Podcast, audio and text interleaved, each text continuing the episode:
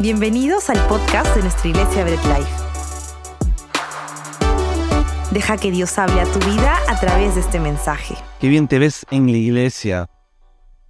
No, y espero que salgas con la misma sonrisa al finalizar y que te sigas viendo bien. Cuando pues, estamos en comunión con el Señor, pues siempre tenemos esa sonrisa que nos caracteriza a pesar de los problemas, pues siempre estamos ahí sonriendo ante las adversidades.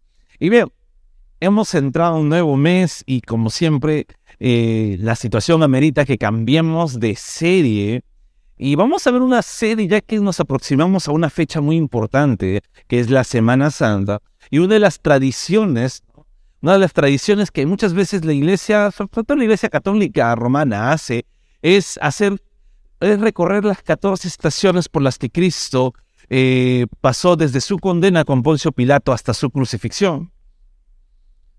Y este recorrido que hace no solamente son historias en las que vemos a Jesús dejando un mensaje del martirio, ¿no? Eh, sino es una muestra de la que Dios mismo se ofreció en amor a recorrer eh, este camino con golpes, humillación, muerte, un camino que nosotros debíamos sufrir. Sin embargo, Dios mismo sufrió por nosotros. Cristo mismo, siendo Dios hecho carne, pues sufrió ese martirio de recorrer la vía dolorosa por nosotros. Y bueno, ya, ya, ya delaté el nombre de la serie, la serie se llama La Vía Dolorosa. Y pues como una serie tipo al estilo de tu plataforma favorita, vamos a estar viendo capítulo a capítulo, ¿no? Este, este recorrido de la Vía Dolorosa. Capítulo a capítulo. Y hay algo bien importante en las series. Cuando tú vas a entrar a una serie, no, antes que veas una serie, no, a ver si le bajan la ganancia, por favor. Eh, cuando tú vas a encontrar eh, un capítulo de una serie, ¿qué es lo que pasa? Primero que ves, la sinopsis. No te pones a ver una serie si es que no ves de qué trata. ¿No? Muchas veces estás ahí viendo Netflix, HBO o Prime, lo que, la plataforma que tú eligas o YouTube, y te pones a ver de qué trata esto y te pones a ver, ¿no? Si es para todas las edades, si lo puedes ver en familia, si tiene contenido violento. Te pones a ver diferentes, diferentes cosas de la serie, te pones a ver un poco la trama, el tráiler de la serie, a ver más o menos de qué trata capítulo a capítulo, ¿no? Y muchas de estas series lo que hacen es, el primer capítulo es eh, una antesala de comentarte de por qué va a empezar la serie. No, el primer capítulo es ¿Qué es lo que está pasando para que empiece la serie? ¿Qué es lo que sucede para que la serie pueda darse? Eso es lo que pasa en el primer capítulo. Y vamos a ver esta antesala. Vamos a decir, ¿cómo decir? Quiero que te pongas cómodo.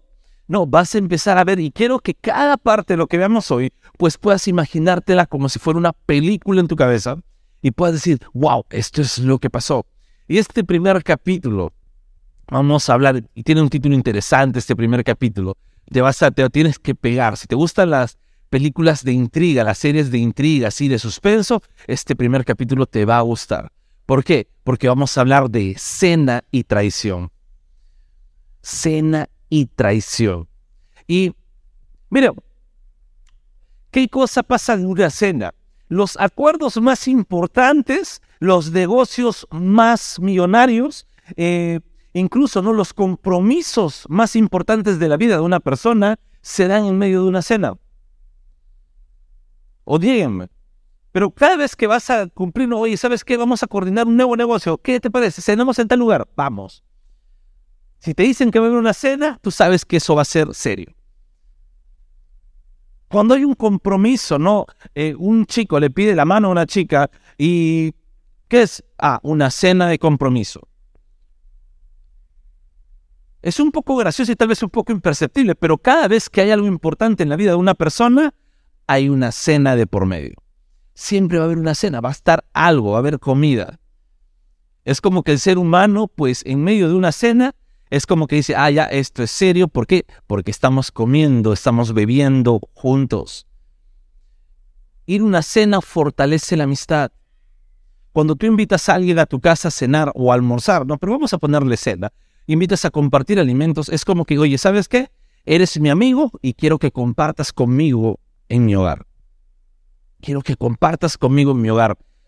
No es importante eso, no es, ¿sabes qué? Ven, te invito a comer algo. Te invito a tomar un lonchecito, ¿no? O incluso ya, aunque sea bastante sencillo, te invito a tomar un café con galletas, pero al tener ese, esa, esa parte íntima dentro del hogar, compartiendo alimentos, lo hace importante en la vida de una persona. Siempre se fortalecen amistades, negocios, pedidas de mano, etc. Y ahora, cuando si yo quiero ponerme ahí sinceramente con ustedes, creo que difícilmente alguien invita a su casa a personas que no le tengan confianza. No, yo creo que nadie diría, oye, sí, ven, no te conozco, es primera vez que, te veo, pero te voy a abrir las puertas de mi hogar. Difícilmente alguien haría eso. Difícilmente alguien dice, sí, voy a preparar el mejor banquete porque no te conozco, recién te estoy conociendo, pero voy a preparar el mejor banquete para ti. No.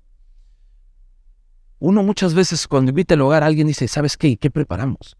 ¿Qué hacemos? ¿Qué cocinamos? empieza ahí, ¿qué les damos de comer? ¿Compramos algo? ¿Preparamos nosotros? pedimos algo del delivery o apenas lleguen nos vamos a comer fuera, ¿qué hacemos? Y empieza ahí el, la, la, pequeña, ¿cómo se llama? La pequeña conversación, ¿no? Hace unos días unos amigos vinieron a visitarnos a mi casa y a mí y a mi esposa.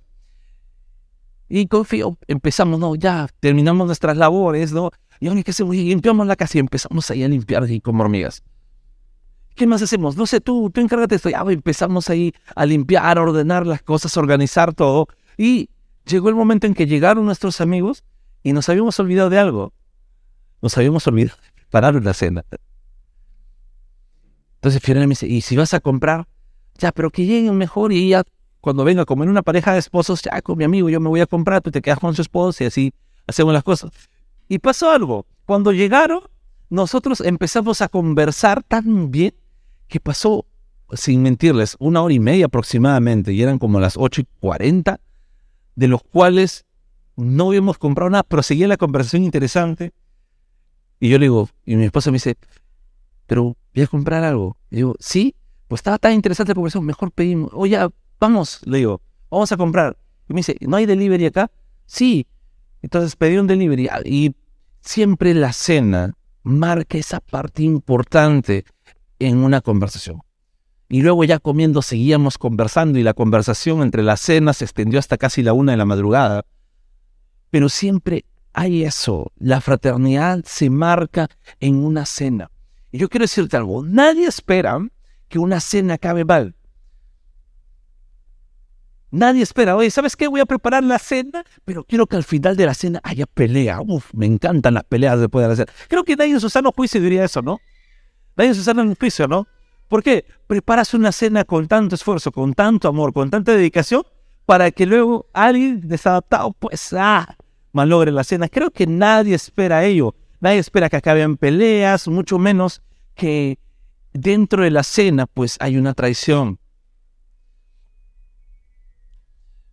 Imagínate, haces una cena de compromiso, ¿no? Una cena de compromiso y luego viene, aparece un tercero en discordia diciendo, no, porque yo estuve presente primero que tú. Nadie espera eso, nadie espera que dentro de la cena haya una traición. Nadie espera aquello. Sin embargo, hoy vamos a ver cómo dentro de, este, de esta serie de la Vía Dolorosa, en medio de la cena más importante y relevante de todos los tiempos, porque hubo una cena ante las promesas de, fidelidad se revela la traición, la peor traición de la cual la humanidad pudo ser testigo.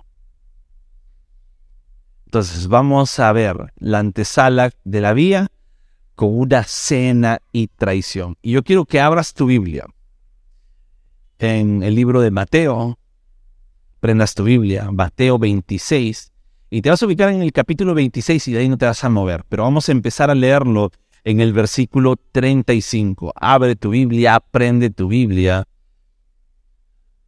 Y aprovechas ahí en poner modo silencio a tu celular. Por si acaso nomás. Y abres tu Biblia, Mateo 26, 35. Y ahí El que lo encuentra dice amén y empezamos a leerlo todos. Amén. Ya hubo una persona, así que si no, lo puedes leer en la pantalla. Dice la palabra de Dios, Pedro le dijo, aunque me sea necesario morir contigo, no te negaré. Y todos los discípulos dijeron lo mismo. Vamos a orar para que sea el Señor iluminándonos. Amado Dios Todopoderoso, gracias por este pasaje, Señor. Y te pido que nos puedas iluminar en todo momento. Espíritu Santo, guíenos a toda verdad. Y Señor, prepara nuestros corazones para poder recibir lo que tú nos quieres hablar hoy día. Toda la gloria es para ti. Amén y amén. Bien, vamos, este pequeño versículo, vamos a leer bastante hoy día, pero este pequeño versículo tiene un contexto. Aquí Jesús está anunciando por última vez su muerte. El contexto que Jesús está, anunció por última vez su muerte. Y mientras Jesús anunciaba por un lado su muerte y decía que sí, lo iban a entregar, lo iban a crucificar, los escribas y los maestros de la ley, los sacerdotes, estaban conspirando contra Jesús. Estaban viendo cómo vamos a matar a ese miserable. ¿Cómo vamos a matar a este que está haciendo una revuelta aquí? ¿Cómo lo podemos apresar? Y estaban, y mientras imaginaban todo eso, conspiraban contra Cristo, ¿qué pasaba? Decían, pero no hay que hacerlo durante la fiesta, hay que hacerlo cuando pase la fiesta. ¿Por qué? Porque era la fiesta de la Pascua. Y ellos no querían que nada interrumpa la celebración de la fiesta de la Pascua. Ellos no querían que nada interrumpa la celebración. Entonces dice, ¿cómo, cómo lo vamos a hacer? Ah, ya. Vamos a, que no sea la fiesta, vamos a hacer un complot, pero que cuando sea que pase la fiesta. ¿Qué más está pasando después? Ellos están conspirando, Jesús está en su paso por Betania y una mujer llamada María, María de Betania, unge a Cristo, unge a nuestro Señor. Y es en que ahí pasó toda la historia que ustedes conocen, donde dicen cómo un perfume tan caro van a echarlo, lo hubiéramos vendido y dárselo a los pobres, decía Judas. Sin embargo, Jesús ahí dice, no, esta mujer está que prepara a lo que se viene, que es mi muerte. Y luego podemos ver, mientras que los sacerdotes conspiraban y seguían rompiéndose la cabeza, vemos a Judas, que era parte de los doce, yendo a ofrecerse. No vemos ni siquiera los sacerdotes que dicen, Judas, tú tienes cara de traicionero. Sí, sí, tienes cara y que no te cae Jesús, que te miró mal, ¿no? La última vez. Entonces tú traicionalo. No, era Judas mismo. ¿Qué me dan? ¿qué me dan si yo les entrego a Jesús? ¿Qué me dan si yo hago lo que les pongo en bandeja para que ustedes lo aprecien? Era Judas mismo ofreciéndose a la traición. Era Judas ofreciéndote a la, a la traición y Judas mismo estaba buscando el momento oportuno para traicionarlo. O sea, no fue que Judas de un momento a otro, ah, ya, Señor, lo traicioné. No, Judas también entró a planificar cuál era el momento preciso o el momento oportuno para traicionar a Cristo. Y aquí empieza todo esto de la cena y traición. Esta pequeña antesala, Jesús anunciando su muerte, los escribas y los maestros de la ley, los sacerdotes, buscando conspirar contra Cristo pero de todas maneras, haciendo alarde de que eran santos, pues no querían chocar con la celebración de la Pascua. Vemos a Jesús siendo ungido y vemos a Judas yendo a ofrecerse. Entonces, esto me lleva a un primer punto que empieza, hay una cena reveladora. Una cena reveladora. Y acá yo quiero que te imagines, ¿te imaginas tener una cena con tus mejores amigos, con las personas más cercanas a ti?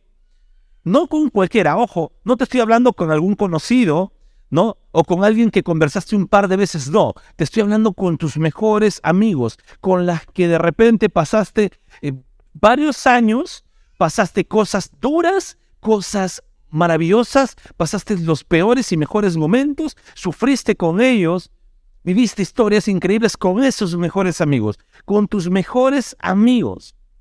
Y que el más importante de los amigos que está ahí, de repente el, el amigo más sincero, el amigo que dirigía el grupo, se pare y diga, ya me enteré.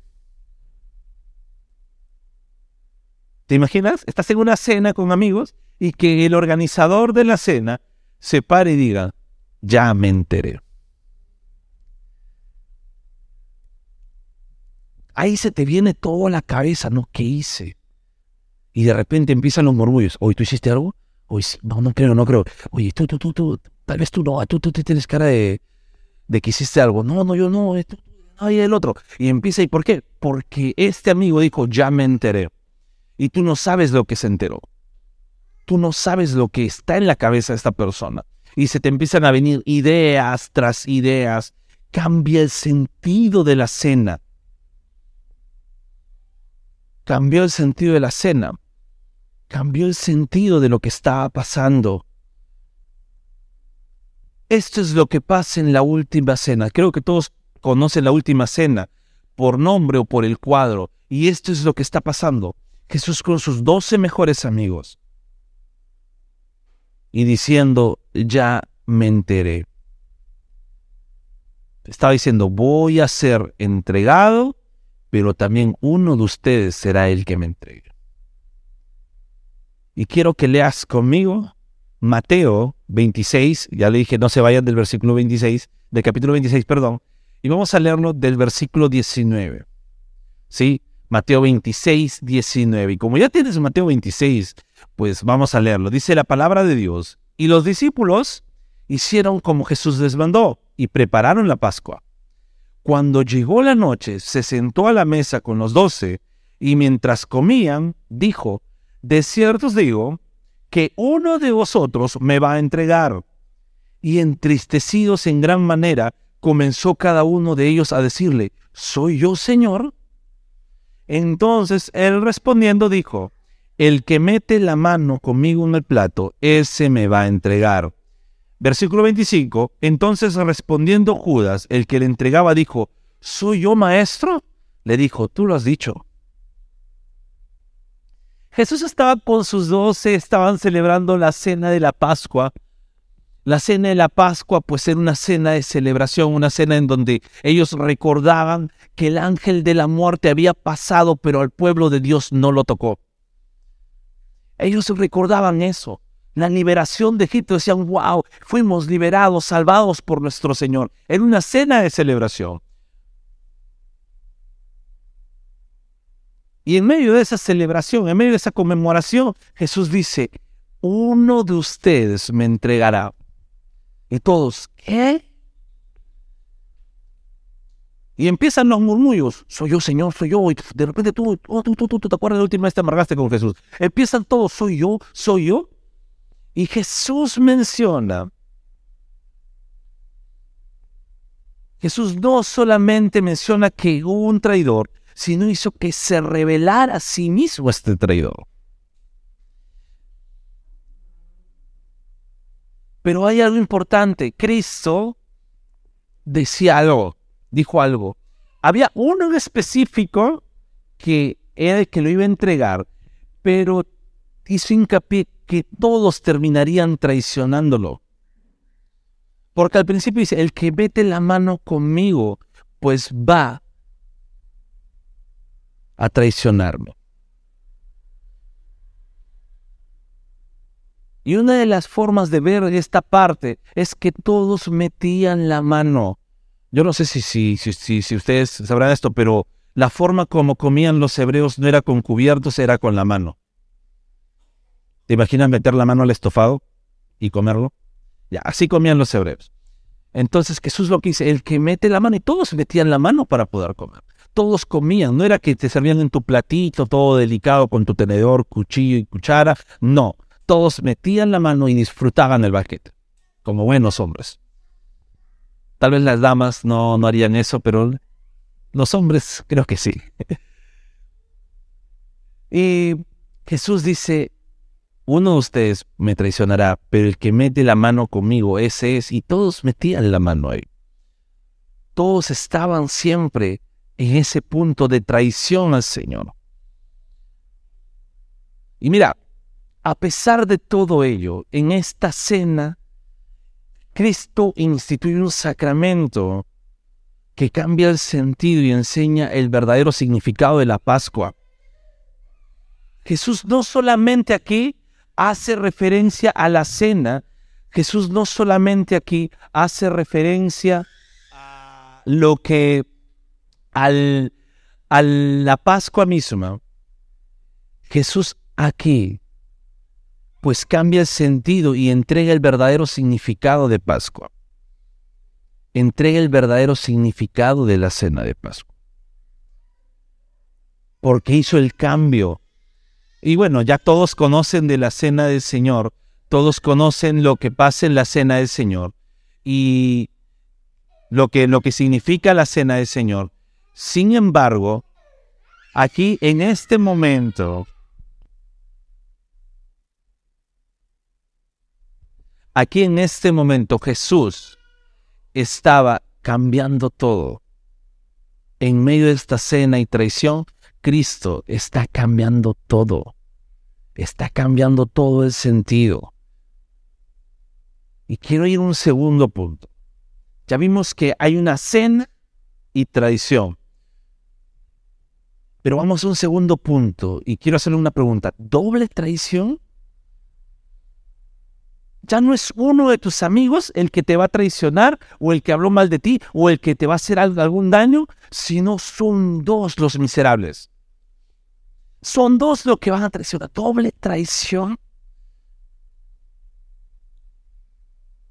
Cuando terminó la cena, que debió ser muy tensa, que debió ser muy tensa, porque cuando le dijo eso a Judas, Judas mismo se paró y se retiró del lugar porque se fue a cometer lo que se había propuesto. Eh, Jesús y los que estaban con él se fueron a caminar. Dejaron la cena y se fueron a caminar. Y luego que hizo Jesús nuevamente mención que morirá y resucitará, Pedro le dice algo, le dice, ¿sabes qué Jesús? Yo no te voy a traicionar. Yo no te voy a traicionar, yo voy contigo hasta la muerte. ¿Quiénes han tenido esos amigos? No, amigo, tú eres acá, te llevo acá, hasta la muerte contigo. Hace poco volví a ver una película de los, de los 80, 90, ¿no? Donde hay una famosa frase al final de la película, donde sea, con quien sea, cuantos sean, si me necesitas ahí estaré. Una promesa de amigos, ¿no? Los que saben de la película, pues recordarán y saliendo del culto irán a verla. Pero vemos esa promesa de amigos, estando ahí hasta la muerte, estando ahí, esto es una promesa de amigos. Si no has tenido la oportunidad de disfrutar un buen amigo, pues qué pena, te perdiste. ¿Por qué? Porque es una promesa que se hacen los amigos. Una promesa, ¿sabes qué? Hasta la muerte. Eres mi amigo, eres como un hermano, eres lo que decimos ahora mi brother. Ya los más jóvenes, mi batería seria. Pero estaba así, eres acá, te llevo acá, es hermano de sangre. Y Pedro le dice a Cristo, hasta moriría a tu lado. Pero Jesús le responde, y vamos al versículo 34. Jesús le dijo, de cierto te digo, que esta noche, antes de que el gallo cante, me negarás tres veces. Yo me pongo como Cristo le decía con dolor a Pedro, me vas a negar tres veces. No hables. Me vas a negar tres veces, así que no te vengas a dar el valiente acá. Pero me imagino también a Pedro, luego de haber dicho, maestro, yo voy a morir contigo, me imagino a Pedro escuchando las palabras de Cristo que le dijo, me vas a negar. Antes de que el gallo cante, me negarás tres veces. No una, no dos, sino tres veces. Sin entrar a mucho misticismo. No, el mundo entero siempre tiene algo que ver con el número tres. La tercera es la vencida. No, a ver, repítelo tres veces. O hazlo tres veces seguidas a ver si te sale. Siempre es esto. Ah, el Yankee Po, acá, gracias para hacerme recordar. Ya que tres secos y su yapa, ¿no? O sea, tres veces tenemos que regirla. ¿Por qué? Siempre tiene ese misticismo como el número tres, porque es como que afirma algo. afirma una verdad, afirma una realidad. Y Jesús le dice a Pedro, oye, la realidad de tu vida es que me vas a traicionar. No vas a cumplir esas palabras de amistad que hoy me estás diciendo. ¿Te imaginas recibir eso? Me vas a negar tres veces. Y como una película, es como si estuviéramos viendo, ¿no? Queremos ya saber quién es el villano. No sé si has visto alguna película que quieres saber quién es el villano y de repente aparece el que menos esperas siendo el villano también. Siendo cómplice del villano. El que menos esperas lo ves siendo cómplice del villano. Al que menos esperas lo ves eh, siendo partícipe de lo que otros iban a hacer también.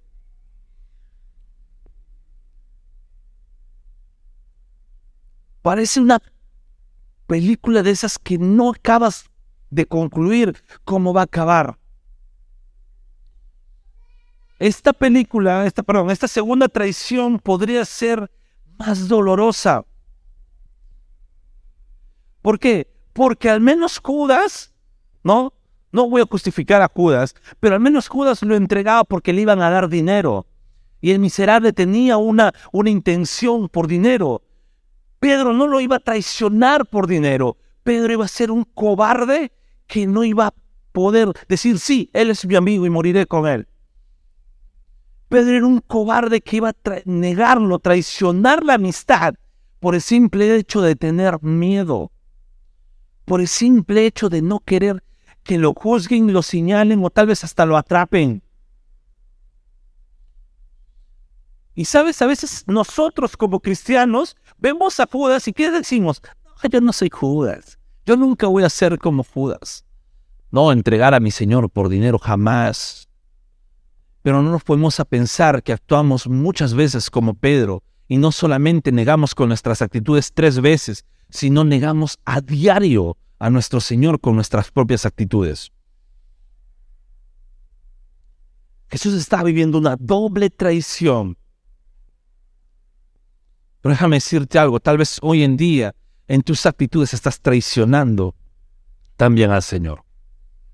Estás negándolo descaradamente. Porque tienes un sticker que dice cristiano, cristiana. Pero no dejas tu vieja vida. No dejas el viejo hombre. Y sigues estando partícipe de esta doble traición. Y luego de esta doble traición, este capítulo de nuestra serie, La Vía Dolorosa, y el capítulo Cena Traición, pues viene una agonía solitaria de Cristo. Jesús estaba en el huerto de Getsemaní y Cristo se apartó para orar en el Getsemaní nuestro Señor se aparta para orar, se aparta para orar y Jesús se aparta para orar ah, solo y para decirle a Dios, no quiero pasar por esta prueba, no quiero pasar por este momento, no quiero pasar por esta circunstancia. Leamos el versículo 39.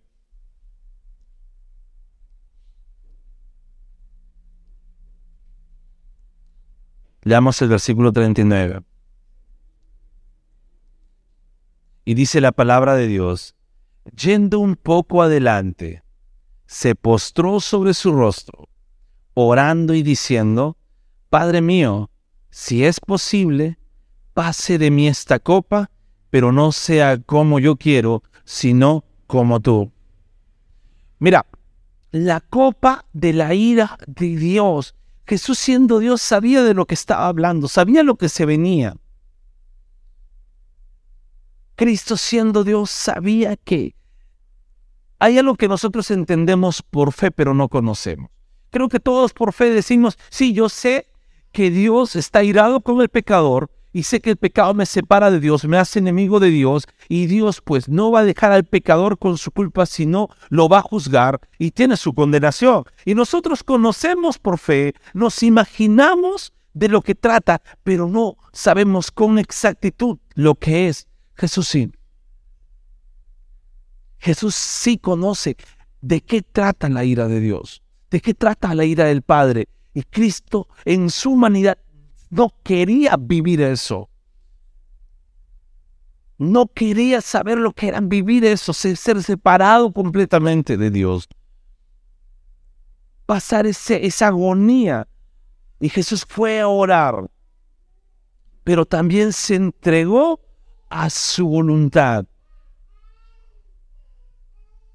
Vemos que la angustia de Cristo fue tan grande que incluso hasta sudó sangre. Era una angustia tan grande que sudó sangre. Pero hay algo más. Jesús estaba caminando con los once porque ya Judas había apartado. Estaba caminando con once. Y Jesús dijo, voy a elegir a tres de mis más cercanos. ¿Por qué? Porque esto es algo ya más íntimo que tal vez no todos van a entender. Y le pidió a Pedro, que ya le había dicho que lo iba a negar. Y Pedro, todo valiente, no, Señor, jamás te negaré. Los demás dijeron, jamás te vamos a traicionar. Pero le dice a Pedro y a los hijos de Zebedeo. Los hijos de Zebedeo, los que en su momento le dijeron, Señor, haz que uno esté a tu derecha y el otro a tu izquierda. Y Jesús mismo le dijo, no sabe lo que me estás pidiendo. Porque el que quiere estar a mi lado va a tener que sufrir lo que yo voy a sufrir. Y no creo que ustedes quieran, no, Señor. Y se quedaron con eso. Es más, los demás también querían pedirle lo mismo al Señor. Y Jesús va con esos tres que fueron los más cercanos, los que podríamos decir los más que un Cristo, los que andaban para arriba y para abajo con el Señor, los que estaban decididos, entre comillas, a morir por el Señor. ¿Y sabes?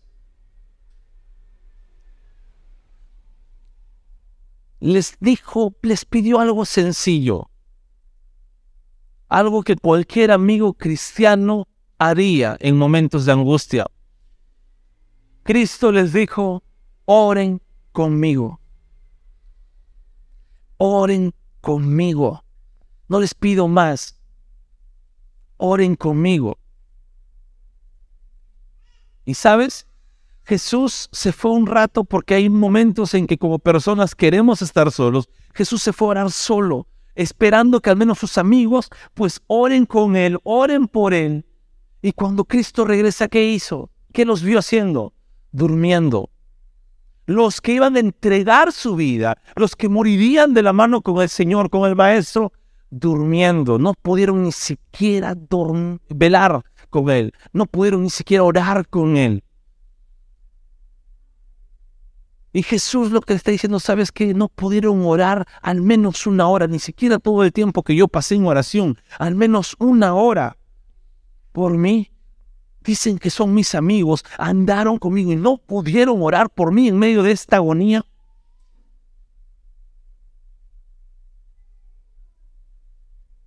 Jesús estaba pasando momentos completamente difíciles en los que buscaba al menos tener la fortaleza en oración con sus amigos.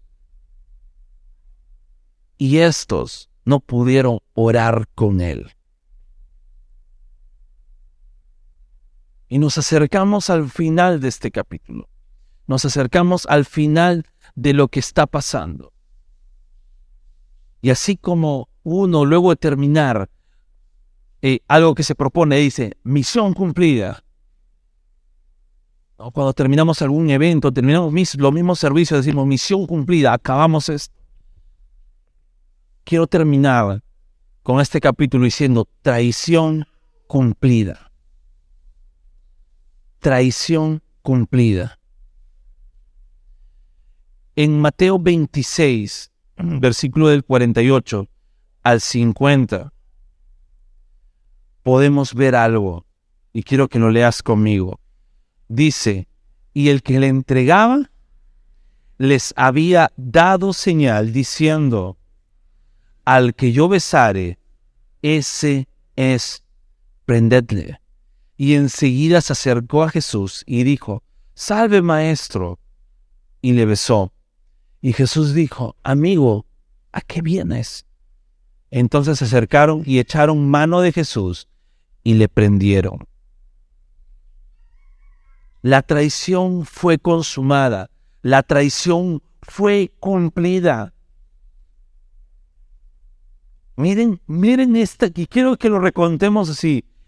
Uno de los amigos de Cristo estuvo a su lado en la cena, estuvo no solamente a su lado desde la cena, estuvo sus tres años de ministerio con él, estuvo a su lado sufriendo con todos.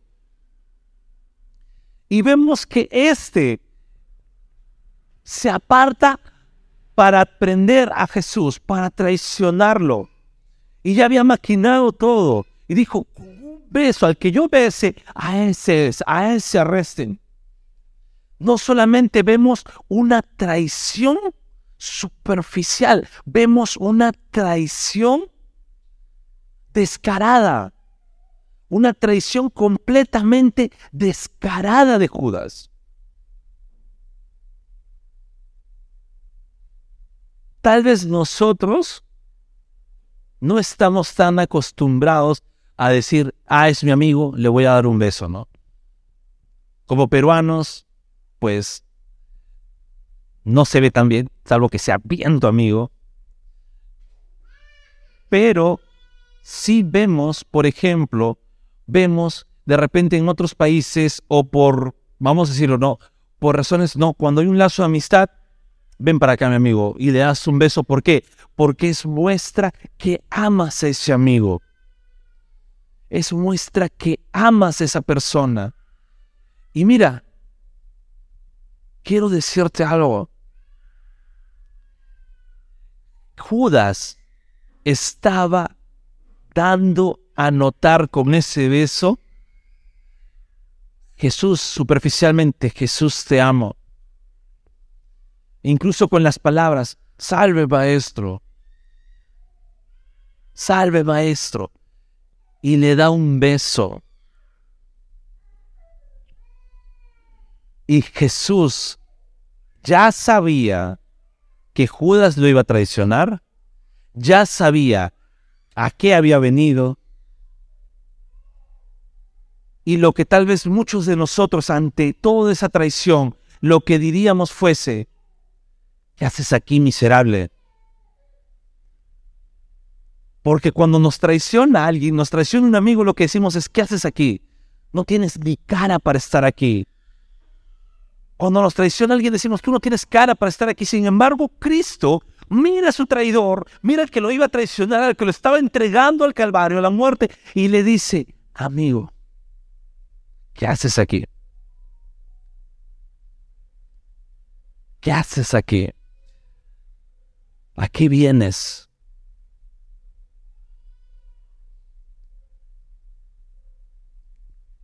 Y se acercaron y echaron mano de Jesús y le prendieron.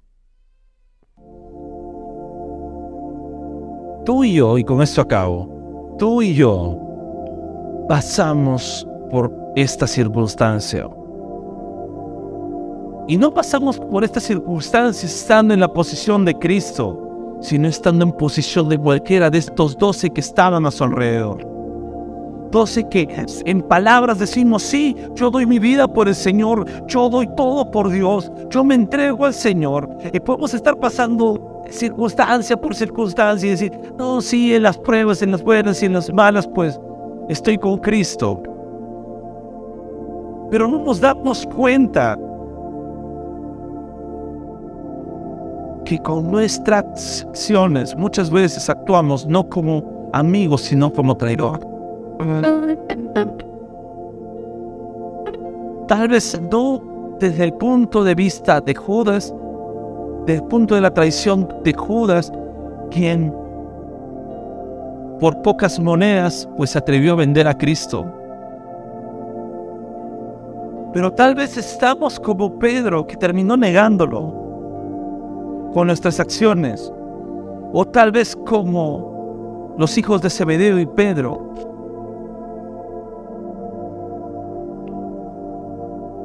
Que no pudieron hacer algo tan sencillo como orar.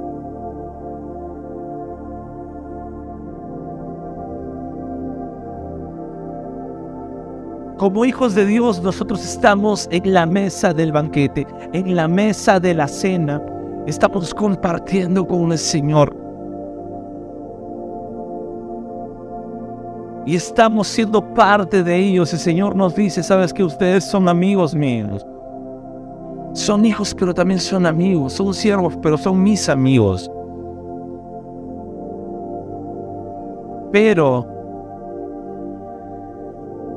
pero estamos en esa cena y muchas veces estamos en medio de esa cena y traición. Muchas veces estamos en esa cena siendo esos traidores ante el Señor. Y yo quiero llamarte a que cambies esa actitud. Yo quiero llamar a cambiar esa actitud, a no tener esa actitud de traidor. Aunque en distintas circunstancias y a lo largo del día a día, pues a veces es inevitable actuar como traidor. Pero tenemos el gozo y la esperanza de que nuestro Señor a pesar de nuestras traiciones, nunca nos va a decir, ¿qué haces acá, maldito traidor? Sino nos va a decir, amigo, ¿qué pasó? ¿A qué vienes? Jesús le estaba diciendo a Judas, ¿vienes a arrepentirte? ¿O vienes decidido a cometer tu traición? Y cada vez que nosotros le fallamos a Cristo, nuestro Señor nos dice, ¿a qué vienes? Amigo, ¿vienes a arrepentirte? ¿O vienes a decidir vivir de la misma manera con la que has estado viviendo? Y este es un llamado a poder reflexionar en nuestras vidas. A poder reflexionar en nuestras vidas que nosotros podemos actuar de forma traicionera a nuestro Señor, aquel que dio su vida por nosotros, aquel que nos dio, nos abrió la mesa,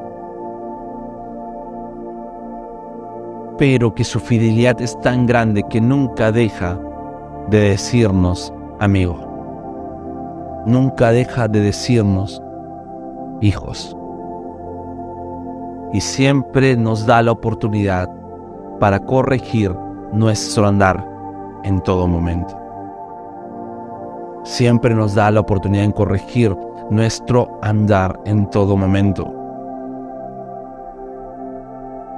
Y esto es para personas cristianas y personas que no son cristianas. Pero si te topas con un mensaje como este, en lo cual tú puedes ver que el Dios de dioses, el Rey de reyes, el soberano del universo, pues te dice, ¿a qué vienes? ¿A seguir viviendo como estás viviendo o arrepentirte?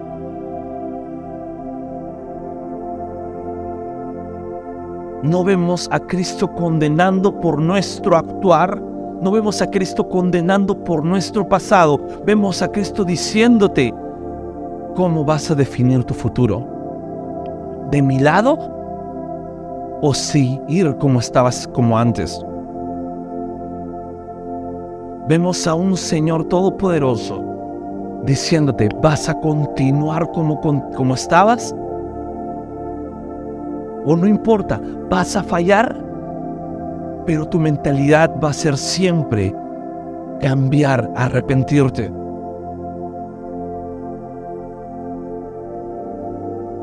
tu mentalidad, ¿cómo va a ser ahora tu vida? Jesús le estaba diciendo eso a Judas. Y Jesús, pese a la traición incluso de los once restantes, nunca dejó de darle oportunidad ni los votó. Y pese a los errores que ellos siguieron teniendo, luego de incluso la resurrección de Cristo, Jesús mismo seguía ahí con ese mensaje de arrepentimiento, diciendo, amigo, ¿a qué vienes? ¿A arrepentirte o a continuar como antes? Y yo quiero dejarte con esa pregunta en tu corazón y con esa respuesta que solo tú puedes dar y decirle al Señor, sí Dios, vengo a arrepentirme. Y aunque tenga errores más adelante, pues sé que tú vas a seguir dándome las oportunidades para mejorar mi vida de tu mano, para cambiar mi vida y ya no ser un pecador, ya no ser un traidor, o puedes decir, sí, me gustó el mensaje, pero creo que voy a continuar como estaba o voy a continuar como vine. Esa es la decisión que el Señor pone en tu vida, pone en tu corazón. ¿A qué vienes? Vamos a orar para que el Señor sea glorificándose en este momento. Padre amado, te doy las gracias por este mensaje. Gracias Señor, porque en tu gran misericordia, pues tú permites que podamos tener esta palabra y poder, Señor, cambiar nuestra vida. Poder estar sujetos a un cambio, poder estar sujetos, Señor, al arrepentimiento continuo. Quiero darte las gracias, Dios. Quiero darte las gracias porque tu palabra es fiel. Y tu palabra, Señor, permite que yo pueda cambiar mi vida. Y Señor, perdóname porque en mi carne, pues te traiciono a diario. En mi carne te traiciono, Señor, constantemente. Y te pido, te pido, Cristo, que me ayudes a cambiar. Te pido que me ayudes a vivir con una persona, Señor, renovada, con una vida, Señor, transformada. Gracias te doy, Señor, por este momento. Tu palabra es fiel en todo tiempo. Tu palabra es fiel, Señor, en toda circunstancia. Tu palabra es fiel. Y te pido por mis hermanos que están aquí, que al momento de escuchar esa pregunta, amigo, ¿a qué vienes? Ellos puedan decir, Señor, mi Señor, mi Dios, mi amigo, vengo con un corazón arrepentido, pero también con un corazón sincero de que sin tu ayuda no voy a poder perseverar. Pero quiero decirte que a pesar de mis traiciones, no voy a dejar de acercarme a tu mesa, porque sé que tú jamás cerrarás la puerta ni dejarás de decirme amigo, porque tú eres fiel a pesar de mi infidelidad. Toda la gloria es para ti, Señor. Toda la honra es para ti. En el nombre de Jesús. Amén y amén. Gracias por escuchar esta prédica. Estamos orando por ti. Conoce más de nosotros en nuestras redes sociales. Esperamos en el próximo mensaje.